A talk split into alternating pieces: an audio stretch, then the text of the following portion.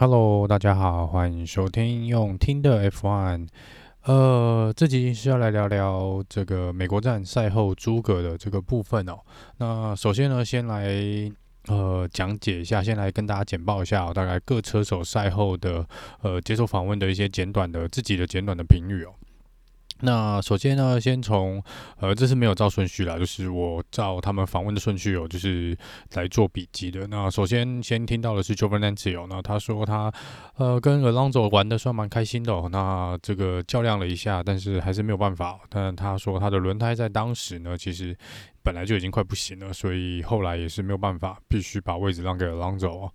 那在呃整体来说呢，他觉得 Alfa Romeo 是有那个速度，但是轮胎还是蛮大决定他们最后没有办法得到积分的一个因素。然后他也承认哦，说在目前还是不知道他未来有没有合约的一个状况下呢，呃，在比赛上是有一点点难专心啊，这是他讲的部分哦。然后这边这个呃 submission Vero 呢有拿到积分嘛，在第十名哦。然后他说，其实呃整体来说是蛮开心的啦。那他对于整体的呃整个策略呢，跟战战术上面的执行呢，算是满意的。那他说他最后也差一点点就抓到了第九名的 Yuki Tsunoda，所以整体来说，呃，他觉得 Aston Martin 是有蛮好的速度，蛮好的速度。但是就是真呃，在轮胎的部分呢，其实应该各车手都一样啦，就是在轮胎控管的部分呢，这一场比赛他说也是相当相当的辛苦。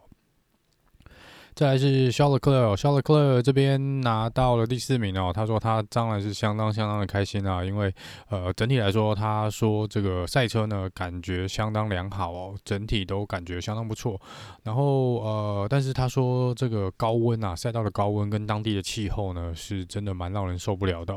所以他加上这个轮胎还有路面这个颠簸不平的部分哦，他觉得这就是让这场比赛比较辛苦的一个地方啊。但是呃。到后来，他是觉得第四名是一个呃相当不错的一个成绩。那当然了，那再来是 Lando Norris 哦，Lando Norris 其实赛后是还蛮觉得有点心情可能比较低落一点的。然后他说他第八名嘛，那他就觉得他完完全全不怎么讲不喜欢这个结果。然后他说呢，呃。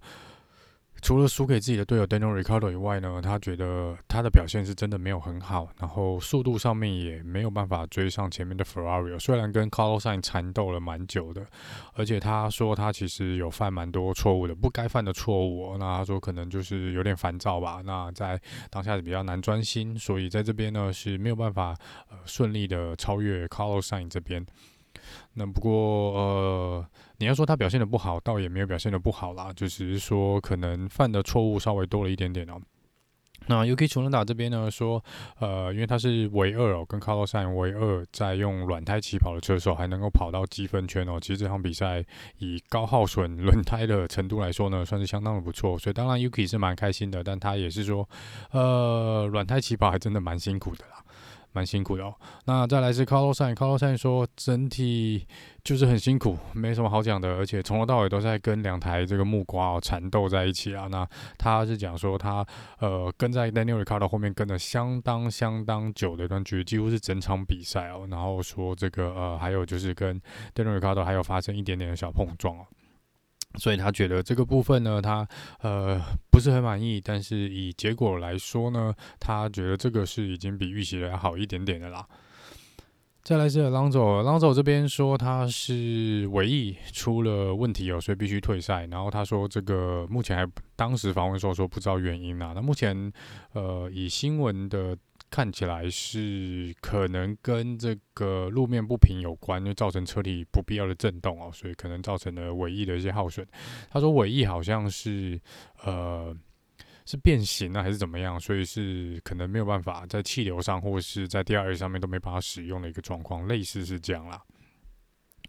然后他当然也是有念了一下这个超车的部分哦，关于这个超越赛道然后抢位置的这个部分，呃，主要是他跟 Kimi 在赛道上竞争的这个呃主要原因，还有 Giovinazzi，所以这个等一下会在稍后的呃赛后诸葛这边来聊聊这个问题哦。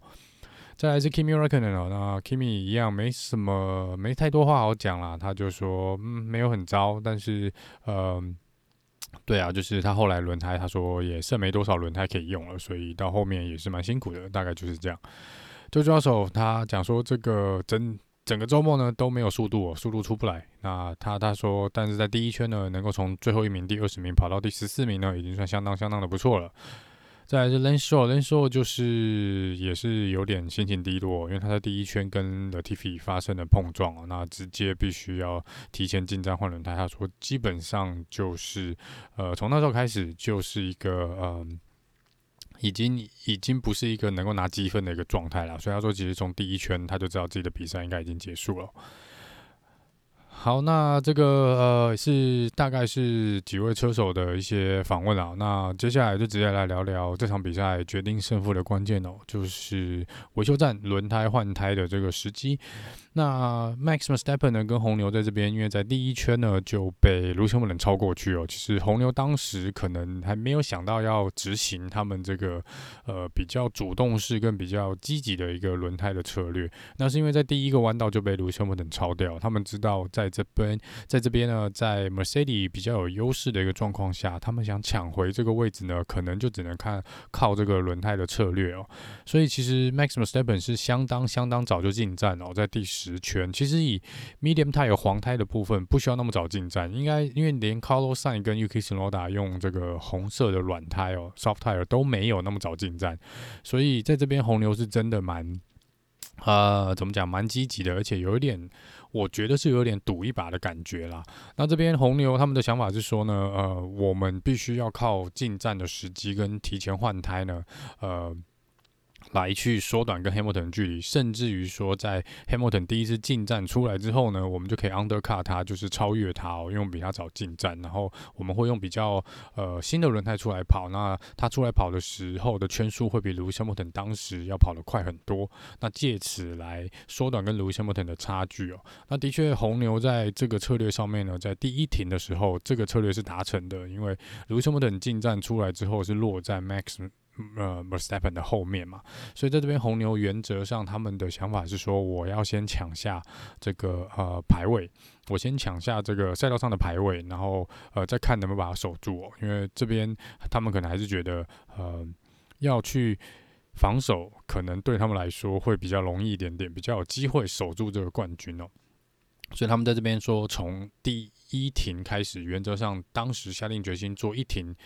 这个提前进站换胎的时候呢，就已经确定他们是要抢这个排位，那就是先拿回第一名再说啦。那后面怎么防，或是卢易斯·莫纳要怎么攻，他们再随机应变哦。所以最后到后来就变成说，嗯，卢易斯·莫纳的进站策略也是有点被锁死了。那红牛这边他们说，因为之前吃过。算是吃过亏啦，就是他们如果只是跟着呃当时领先的 Mercedes 来执行他们的换胎策略的话呢，他们永远都可能处于一个被动的状况哦。而且他们说在这边他们没有本钱，其实真的也没有本钱去跟呃去跟 Mercedes 来做类似同样的策略，因为如果说 Mercedes 进站，然后他们才跟着进站的话，那本来在直线的速度上面跟马力的呃出力的部分呢，目前来说。必须要很坦白的讲，红牛的车子是没有呃宾士这么快啦。就整体来说，目前是这样。呃，所以 Christian Horner 也有讲哦，就说他们很清楚知道自己的呃甚至缺点在哪里哦，然后也知道对自己车队最不利的地方在哪里，所以他们觉得抢下这个呃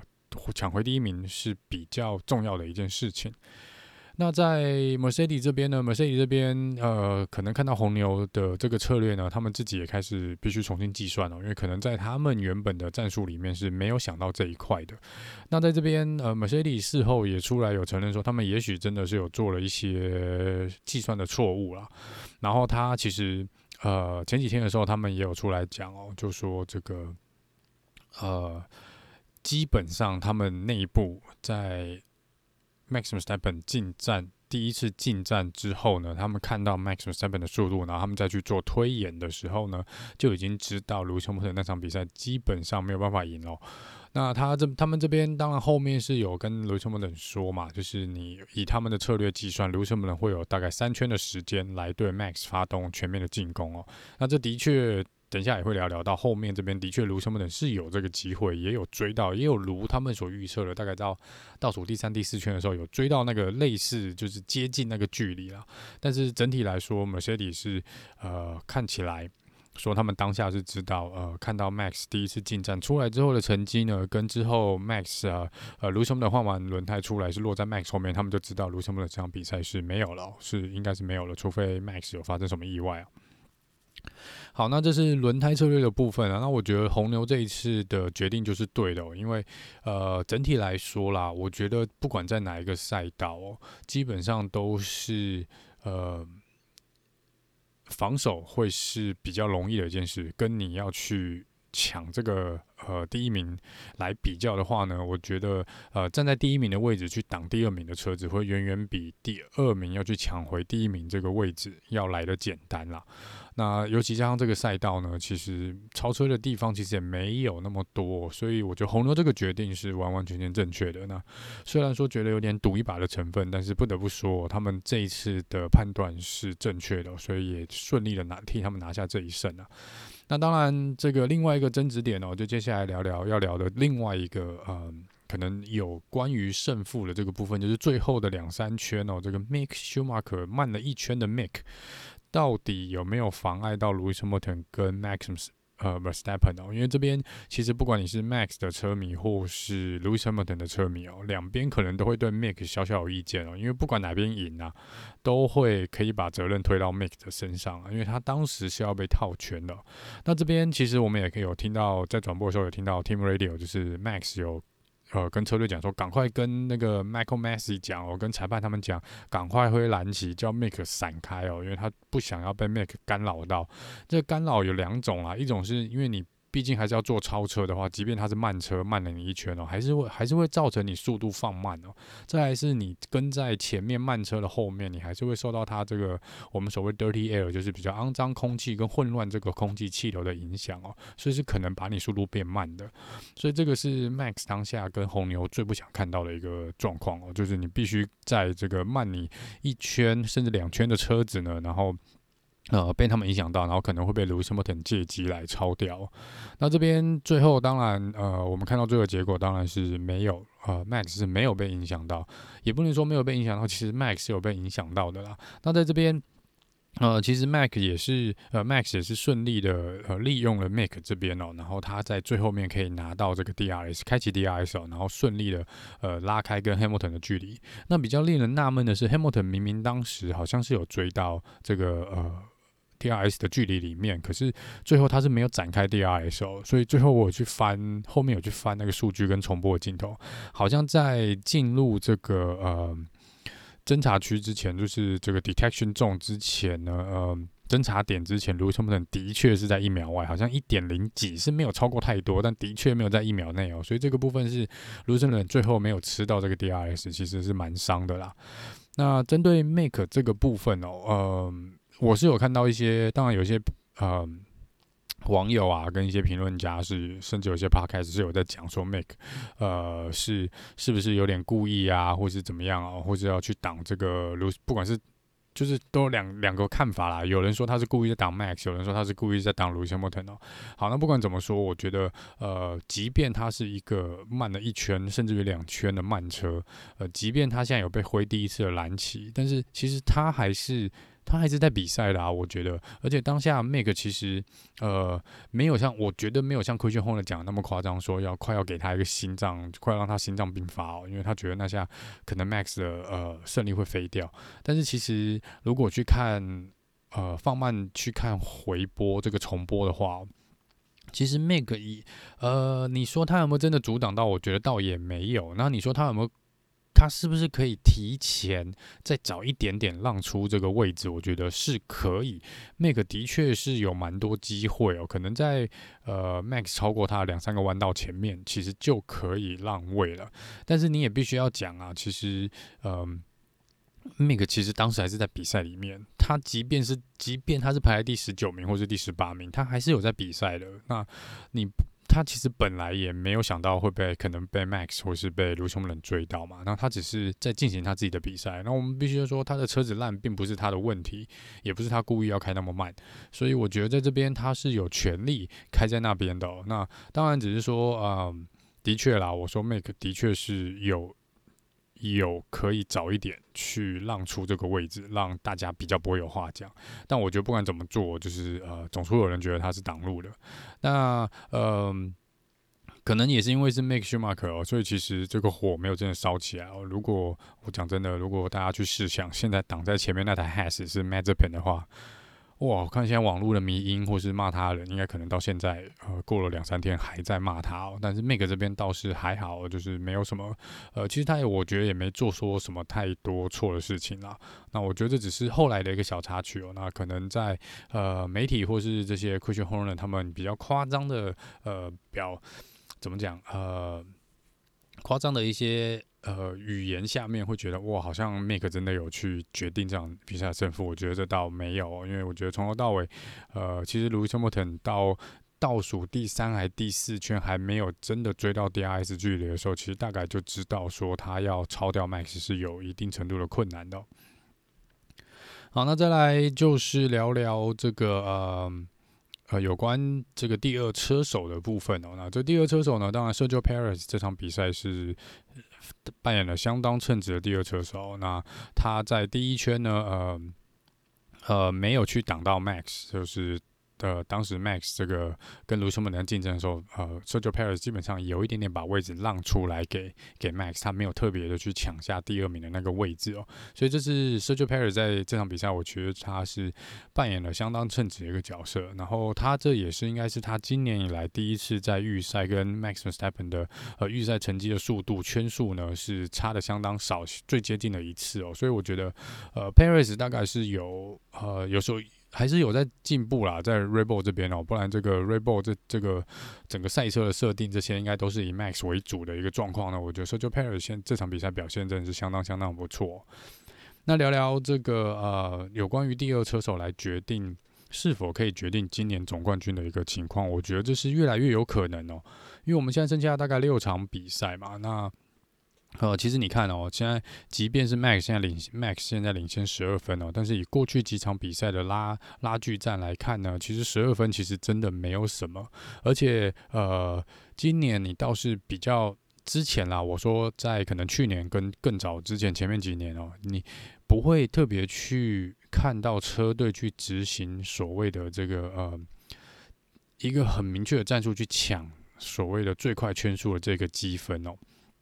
那这个最快圈这个积分，我们看到在 Silverstone 英国的时候呢，呃，红牛就是摆明了故意要毁掉 Paris 的呃比赛，就是故意让他在最后一圈进去换轮胎，换了超软胎出来哦，然后去抢了 Lewis Hamilton 这个最快圈数的这个一分的积分哦，然后来让这个 Max 少落后一分的一个状况。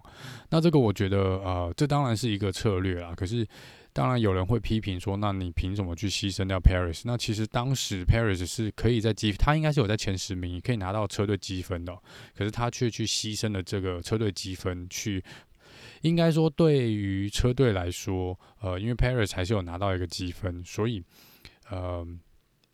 呃，诶，最后好像没有拿到这积分，所以我说车队其实是牺牲了他们这个车队冠军积分的。呃，部分，然后来去造就 Max Verstappen 他的第一车手的一个呃，在世界冠军的积分的一个成就，所以这个呃，可能也凸显了说，呃，今年这个问题是，你比较少看到以往啦，车队会去刻意的用第二车手来执行这种策略，甚至于觉让人有点觉得，像我就觉得可能红牛今年。呃，以车队冠军 constructor 来说，对他们也许不是那么重要。他们现在可能真的是一心一意的要想要让 Max 赢得今年的冠军哦。所以，即便红牛到最后的车队冠军是没有拿到手的，他们也无所谓哦。因为现在看起来的确也是这样。那呃，我不知道 Mercedes 会不会做类似的事情，因为我们其实也看过包台帮忙卢森堡做一些事情嘛。然后再来就是过去几场比赛哦，啊、我觉得包台也是有点在帮 Mercedes 测试引擎哦，不然。过去几场比赛已经换了两三颗引擎，这是一个相当不寻常的一个状况。所以其实呃到后来，是真的有可能啊。假设我们真的呃以很接近的积分，然后跑到最后一站的话呢，呃，Paris 跟 Bottas 可能他们所扮演的角色可能会比我们现在想象的还要再重要非常非常多。那这边就要再来进一步探讨说，那是否 Mercedes 跟红牛这边都今年是不是真的比较不在意车队排名的车队冠军的这个部分呢？我个人是觉得某种程度上是，尤其是红牛这边会比较明显一点，因为红牛现在是处于落后的一个阶段，而且落后是有一点点距离的，所以红牛其实呃在他们心中可能本来就觉得今年要拿到车队冠军是比较不可能的，因为呃，比较困难的啦，因为现在他们毕竟要追回的积分比较多，可是偏偏他们在于他们的车手 Max 在于冠军的车手冠军的这边积分牌来说，他是领先的，所以红牛这边即便呃是可以请全力，甚至拿 Perez 当一个呃棋子哦，然后去帮助 Max 赢下冠军，那当然这个即便牺牲了。一些车队可以拿到积分，Perez 可以得到积分来说，那可是对车队的以目前的车队的呃结果来说，并不会改变他们第二名的呃事实，所以我觉得这个红牛会比较大胆的去利用 Perez 这个棋子哦。那 Mercedes 这边就也蛮有意思的，因为 Mercedes 这边虽然是处于一个领先的状况，但是他们的车手是在落后的一个状况。那其实。某种程度来说，Mercedes 也是有一个空间去玩这个战略的，因为他现在既然领先嘛，那他当然是可以说我可以拿 Bottas 来玩一玩。的确，过去几场比赛看起来是拿 Bottas 在玩没有错。那呃这边的确站在车队的立场，我可以牺牲掉 Bottas，然后呃搞不好 Lewis Hamilton 可以夺回世界冠军的位置。然后我在车队的积分上面，反正我还有一些保险分可以输，那一直到最后我还是一个双赢的局面哦，所以我觉得 Mercedes 在这边，呃，他可以，他们也可以全百分之百的投入在于 Lewis Hamilton 身上。那这边又可以再来带说，呃，我觉得今年比较特别的是，除了车手的对战白热化以外。在某种程度上，我也觉得今年真的是比较注重于车手的一年哦。因为你看，其实我觉得不管是 Max 得到世界冠军也好，或是 Lewis moe 得到世界冠军也好，我觉得这个意义跟实质的呃带后面代表的一些效应，跟后面可以引发的一些呃化学作用也好，都会比车队。不管 Mercedes 或是红牛拿到冠军要来得大，那一来是这个 Lewis moe 等会是第八次的世界冠军，那这会打破 Michael schumak 的记录，那他会变成 F1 史上第一个这个算是呃八次世界冠军的人，那这个记录是相当相当难打破的，而且我相信呃如果我是 Lewis Hamilton 啊，那我也会觉得我个人的这个成绩当然远比车队的呃冠军要来的有价值多了，因为。其实老实说，卢森堡能再怎么开，可能再怎么比，也可能比不了几年了。可是 Mercedes 确实可以继续留在 F1 里面。以车队来说，车队可以技术上来说留在这个 F1 里面很长的一段时间，他们可以拿下更多更多的车队冠军。但是卢森堡的时间可能就只有这么多，所以这可能也是他最后一个的世界冠军。那如果你能在这边创下这个记录，我觉得当然也是。呃，对于卢森堡来说，那意义也是不太一样的。那对于跟他一起一路走过来这七年多的这个呃车队来说呢，我觉得这也是车队可能愿意去呃帮忙卢森堡的地方。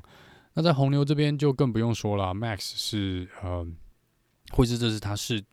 第一个的世界冠军哦，那也是红牛这么多年八年以来的第一个世界冠军。然后这也是你可以你也可以终结掉 Mercedes 这个七连霸的一个状况。所以我觉得在不管在各种层面来说，红牛在这边 Max 拿到冠军所能够带来的效应，是绝对比红牛拿下车队冠军的效应要大哦。就说如果今天假设是卢森堡拿下冠军，红牛拿下车队总冠军的话，其实我觉得这个效应绝对没有 Max 拿下总冠军，然后红牛没有拿到车队冠军要来的来的小。所以这个部分我是觉得，呃，的确这两个车队在今年是蛮注重。呃，注重在车手的这个部分哦，那我们就可以来看看最后的六场比赛呢，是不是两边都会把这个第二车手当做一颗比较战术性的呃棋子来做使用，这就是我觉得可以观察的一些地方啦。好，那再来这个有看到 Julian Palmer 之前的前 F1 车手呢，他现在是一个呃评论家嘛，那他常常会在这个呃 F1 的官方这边呢去做一些呃比较技术性的比较，或是他会针对一些意外啊，或是一些罚则的部分哦，来去用他车手的一个角度去切入这个呃这个事情的一些观点嘛，所以可以听到一些以车手视角出发的一些评论。那在这边他说呢，呃。在这场比赛，他发现有一个很奇怪的地方，就是他觉得红牛的这个车队的气氛哦是相当相当奇怪的，因为 Max 在这个比赛中间呢，已经去告诉车队，呃，要去更改 Perez 的啊、战术，然后要利用 Perez 来去呃干扰 Lewis Hamilton，就是有点类似他们请呃。车队去更改 Paris 的换胎的时间跟战略，然后去用这个来去更进一步的去牵制 l o u i s Hamilton，希望把 l o u i s Hamilton 再逼在赛道上开久一点哦。那这个部分，Jolyan Palmer 是说，即便是车队很明显的有第一、第二车手的一个状况，通常第一车手也不太会去干涉第二车手的战术哦。那当然，在车队有车队总体的考量，但基本上第一车手，呃，整整体的战术可能还是由车队来执行，而不是由呃车手第一车手来决定这个第二车手该怎么跑他的比赛哦。所以他说这个是比较一个奇特的地方啦。那这个在当时这个 F1。Sky Sport 的转播员这个 Martin Brundle，他这边也是前 F1 车手，但他他讲的就比较，呃，他的切入点就比较另完全站在另外一个方面想，他觉得 Max 是不是已经呃更有冠军的一种感觉，王者的一个风范，因为他觉得说，呃，你在这么混乱跟这么辛苦的一个状况下，而且你还在比赛，你还在跟 Hamilton 抢位置，然后你却能够想到要怎么样去呃。呃，在战术上呢，呃，跟 Paris 来合作，然后去阻止这个 Louis Hamilton，然后去去来去阻挡这个 Mercedes，所以这是两边的一个不同的看法啦。那我觉得以我不然不是红牛内部人员，我不太知道。但我觉得其实 Max 当下讲，我觉得也不是像 Jolyon Palmer 讲的说真的要去干涉什么的，因为我觉得听起来 Max 的口气是有点在开半开玩笑的方式哦。因为我觉得他当下可能心情上还蛮不错的，然后压力也没有那么大，还没有那么大。那那、我觉得他是有点用半开玩笑的方式说：“嘿，你们应该叫 Perez 去呃逼卢什么等跑久一点，那也许这样对我们比较有利。”那我觉得站在车队的立场，Max 这样讲其实也没有错啊。那你不能说他，我觉得不应该去讲说他是不是很奇怪的去介入了 Perez 的这个呃呃换站的换轮胎的这个呃战术哦，因为其实到后来你回去看，好像也没有真的。照 Max 的意思去走去推那个东西，因为其实 Perez 到后来是有点自己在跑自己的比赛哦，加上嗯，他是基本上前面几圈之后他就没有办法喝到水哦，所以其实他说他在这个呃整体体能上面哦是相当相当的辛苦的，因为这个比赛相当热，哦，这个赛道相当的热，所以他说没有水的状况其实让他后来开的是蛮痛苦的，真的是蛮痛苦的。再加上他说他真的能够挡下肖尔克尔是已经呃。有点意外的一件事情呢，因为当时这边就来聊聊，当时其实第四名的 Charlotte Claire，呃，其实用非常惊人的速度，最后几圈哦，是用几乎是用预赛的圈数来追击这个 Paris 哦，所以。其实只要再多个两圈，可能真的 Perez 会被肖勒克超掉，也不一定啊。那当然多个两圈，可能 Lewis Hamilton 也把 Max 超掉了啦。不过这边呃，只是说纯粹在法拉利在最后的十圈这个冲刺呢，是相当相当惊人的。这个是呃另外一个需要注意的地方哦。就法拉利看起来红军这场比赛是有点睡醒的感觉啦。但是你说真的要去挑战第一名跟第二名这个 r e b o l 跟 Mercedes 的呃前两名的位置呢，应该还是有困难，只是。看起来法拉利在前几场比赛所进行的这些呃引擎升级的动力元件升级的部分呢，是有所成效的，这样让他们今年跟这个 McLaren 来抢第三的位置呢，这个胜算可能比之前要大多一点点哦。好，那以上是有关于轮胎的这个部分啦。那嗯，接下来聊聊有关于 Alonso 讲的这个这个法则的部分哦，有关于你从呃，脱离赛道，然后又回来，然后把位置抢回来的这件事情哦，那呃，为什么有欧朗佐就质疑啦？为什么有的时候呢，你冲出了赛道，然后呃，你必须要把这个排位还回去给另外被你超掉的车手。为什么有时候不用哦？那他这边指的是他跟 Kimi Raikkonen 在竞争的时候，呃。在那个弯道的时候呢，呃，Alonso 是把 Kimi 有点推出赛道的，所以的确 Kimi 在呃过弯的时候呢，是完完全全超出赛道的规定范围，这是毋庸置疑的。那在这边先来跟大家讲一下所谓的赛道的范围，就是那条实体的白线。那在大会的规定里面呢，那条白线就是两边的白线，就是你赛道你的赛道的范围，你不能超过白线。原则上那个实体的白线就是不能被超过，你一旦跑出去了，你就是。脱离赛道，那你跑出去了。如果你有进行超车，或是因为这样子你排名提升，那你就必须把这个位置还给被你超过了那个车手。所以 Alonso 在这边呢，他们觉得说，跟车队觉得说，那 Kimi 已经四个轮胎都已经冲出赛道了，已经在白线的右侧，因为这是一个左弯，所以如果你在白线的右侧，你就是你没有在赛道里面，那是不符合规定的。所以 Kimi 应该把位置让给呃龙哥，不应该嗯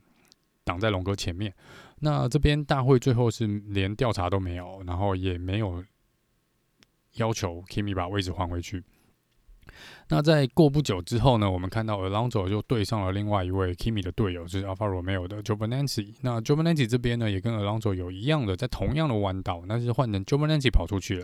然后 Giovinazzi 跑出去之后回来，又超越了 Alonso。那在这边呢 Giovinazzi 就被告知说，他必须把位置还给 Alonso。所以在这边 Alpin 呢，是其实在这件事情发生之前呢，就已经有在跟大会这个 Michael Masi 有已经去。呃，有点类似抗议啊，因为他们他们讲的很好玩，他们是跟 Michael Masi 问说，呃，是是不是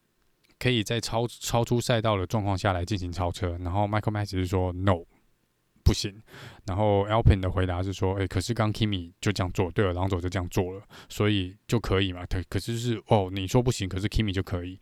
然后所以有些车手可以，有些车手不行。然后这个 Michael Masi 就直接讲说 No，呃，No one can 就是。没有人可以做这件事情，你不能够离开赛道的范围，然后再回来做超车，这是绝对不允许的。然后这个 Alpine 又再讲一次说：“诶，那真的就是 Kimi 就可以啊，Kimi 就做了，然后你们什么都没做。”那这边呃，Michael Masi 没有特别去讲什么啦，那他只是说，反正规则就是不可以这样做。那呃，其实你后来去看哦，你可以大概理解说这两个，我来讲一下这两个。呃，事件不一样的地方哦。那第一个是 Kimi 跟 Alonso 是贴在一起的，然后 Alonso 有点是把 Kimi 推出去的，所以 Kimi 是在呃外侧。那你等于是 Kimi 是真的没有地方去，他如果要回到赛道里面，他就一定会跟 Alonso 撞在一起，所以 Kimi 只好开在赛道外面。所以在这个部分，裁判没有去特别判他，是因为某种程度上来说是龙哥不让位，然后。把 Kimi 挤出去的，那这边你就要去讲了。那龙哥在进入弯道之前有没有排在 Kimi 前面？其实看重播没有。我觉得这也是裁判为什么最后没有鸟这件事情的原因，就是因为 Kimi 其实没有做错事，因为你是把他逼出赛道的人。那运气好的是这场比赛赛道的设计在当时那边是有个安全区，所以 Kimi 不会被卡在。这个呃碎石堆里面。所以如果你是回到像之前那个 Lando Norris 跟 Paris 之前的这个应该是那是在 Silverstone 嘛，是在英国站嘛？呃，如果在那场比赛，你看旁边是碎石堆，所以如果你把那个车手推出去赛道范围的话，他是有可能被卡在碎石堆里面出不来的，所以你会害那个车手没办法继续比赛。所以当时 Paris 有被罚五秒钟的时间。那这边为什么 Alonso 没有被罚？就是因为呃。看起来是因为当时那旁边不是碎石堆，是类似一种缓冲区，柏油的缓冲区，所以 Kimi 没有受到太大的影响。不然我相信，如果那边是碎石堆的话，呃，大概 Alonso 就会被罚了，因为你是真的有点蛮怎么讲？Alonso 会觉得说，我只是守住我的呃我的这条线，我只是我没有故意要把它推出去，可是看重播就是。你应该要给他空间，但你没有给他空间。我们一直讲就是那个空间，而且尤其是你本来进弯前就没有在领先的地位，你不应该这样子，呃，应急把这个在你前面的车手挤出这个赛道。所以这边，嗯、基本上 Kimi 是被推出去的，所以他回来，呃，是大会可能觉得那是很合理啊，因为不然你要他去哪里？直接跟尔朗佐撞在一起吗？还是对啊，就是继续开在右边这个缓冲区吗？也不可能。好，那这是 Kimi 对尔朗佐的这个部分。那在尔朗佐对 Giovinazzi 这边就完全不一样了，因为一来是这个 Giovinazzi 进弯的时候其实没有跟尔朗尔朗佐贴在一起，他其实跟尔朗佐有点距离，是 Giovinazzi 自己有点犯了一些错误，所以冲出了赛道，他又再回来。那再回来的这个过程本来就是呃，你就超出赛道了，而且当时又不是尔朗佐把你推出去的，你没有任何其他的因素是被人家推挤出赛道，你自己可以控制的状况下，你犯了失。失误，然后呃，而且你有那个空间，但是你还是我不知道什么原因你跑出去了，所以在这边就变成九尾浪子必须把位置还给了狼族所以这两个其实是一个完全不一样的一个状况哦。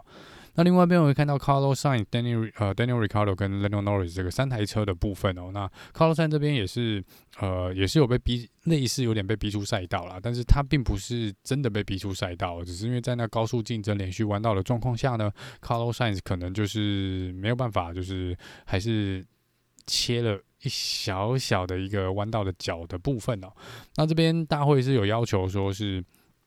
呃要。叫 Carlos 要把位置给后面的 Lando Norris，那 Carlos 这边比较不开心的是说，诶、我根本不知道这两台木瓜哪一台是哪一台啊！我在跟我只知道我在跟两台 McLaren 竞争，我根本不知道谁是谁。那我知道我自己超出了赛道，所以我让出了位置给其中一台 McLaren。那那台 McLaren 是 Daniel Ricciardo，那只是大会觉得你应该是要让给裁判是觉得要让给 Lando Norris。那当然 c a r l s 这边是觉得就是诶、拜托，呃，那这样子如果我真的这样做，那我不是等于。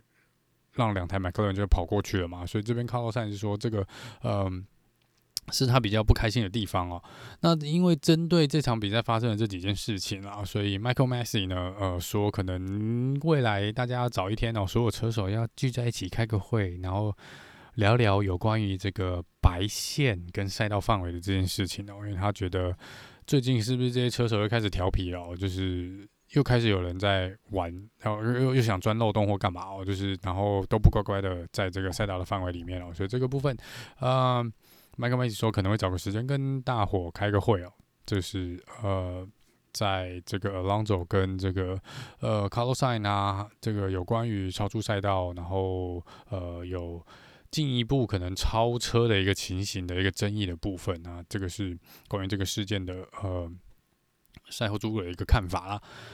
好，那再来就聊聊比较可能轻松跟一些不是那么决定胜负的一些事情哦。那这边第一个是这个，我们知道 Alpin 这一次 Ocon 跟 Alonso 都是双双退赛哦。那两边的问题似乎都一样哦。那他们觉得是不是可能真的因为呃？赛道的不平均哦，这个不平坦哦，造成这个悬吊系统呃过度的震动，然后造成尾翼啊跟这个车整体车子的呃结构呢有些问题哦。那那 Alonso 觉得其实速度是有的，那希望 Alpin 呢能够从这个里面来做一些学习哦，找出一些答案哦，然后是否能够在接下来六场比赛呢做更精进的一些改进哦，然后让他们可以再抢下更多的积分。好，再来是 Carlos s a n 跟 Daniel Ricardo 针对于刚刚那个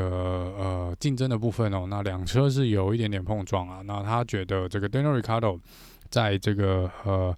守防守的时候呢，有故意的往左偏一点点推挤了 Carlos Sainz 一下。那 Carlos Sainz 说这边他是有点脏脏的哦，就是看到 dirty，就是他觉得这个 Daniel 的手段不太干净。那这个赛后 Daniel 接受访问的时候，他说。呃，有时候呢，脏脏一点也不是坏事啦。那他这边的英文是 happy to be dirty 哦。那这个 happy to be dirty，我觉得以 Daniel Ricciardo 的个性，又可以来讲双关的啦。就是当然他觉得，呃，他是可能有一点点那么故意的，在防守的时候偷偷的动了车子那么一下下去吓吓你也好，或是呃就是要挡你也好啊。那那或是然后另外一边就是说 Daniel Ricciardo 就是说反正。我本来就脏脏的嘛，那脏脏的也不是不好啊，对啊，他大概呃，DANIEL RICARO 就是这样，就是你可以觉得他很很认真，很怎么讲，很 serious，但是你也可以说他就是从头到尾就是用一个比较轻松的态度在对这些事情哦，那这是 Daniel Ricardo 对 Carlos Sainz 的部分。好，那再来是 Mazepin 哦，那 Mazepin 这边这场比赛真的是。啊，该怎么讲？他也是蛮辛苦的。那他在第一圈还第二圈的时候，就发现他的这个呃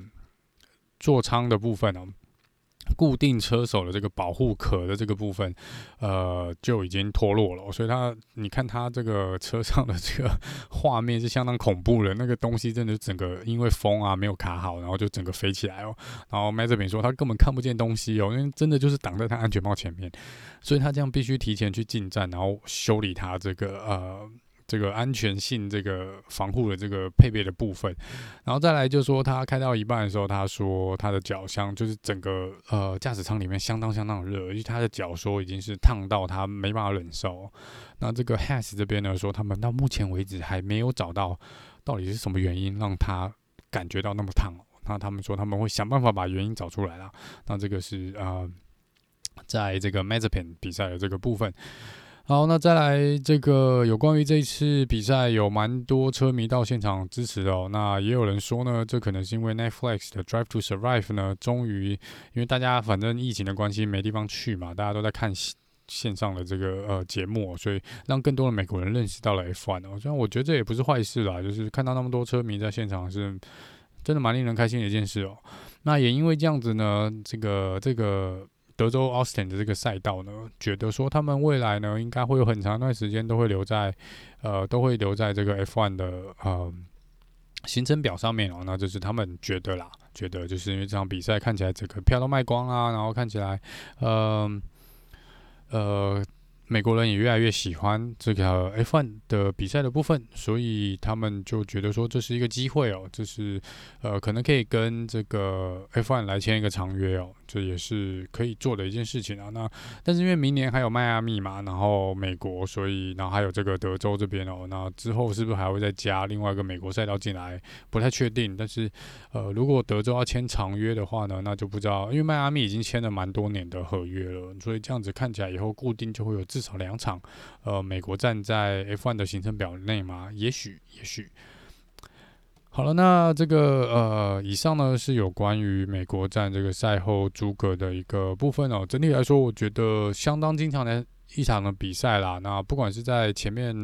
Max Verstappen 跟 Lewis Hamilton 竞争的情形哦，或是这个呃中段班这个法拉利啊、McLaren 啊，甚至于后面 Aston Martin 他们的一些。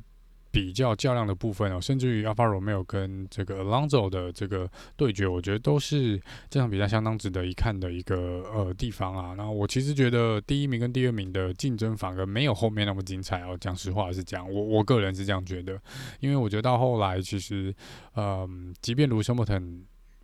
车队是预计他在最后几圈可以追到 Max，那其实我觉得在当下的一个状况来看呢，基本上都是不太可能达成的，所以这个是呃有点可惜的地方。但是我们比较没有看到，除了第一圈以外，几乎没有看到 Max 跟卢什么腾有比较正面的一个竞争的一个状况啦。那反而是后面这几个呃中后段班的车队呢，其实反而有比较多这个呃互相在抢位置的一个镜头啊，我觉得这是呃比较不错，也值得。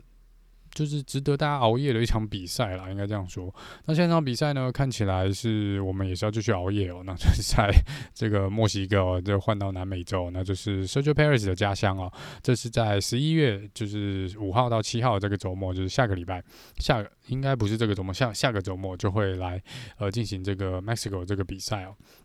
那我们一样啊，会在下一次来做这个呃。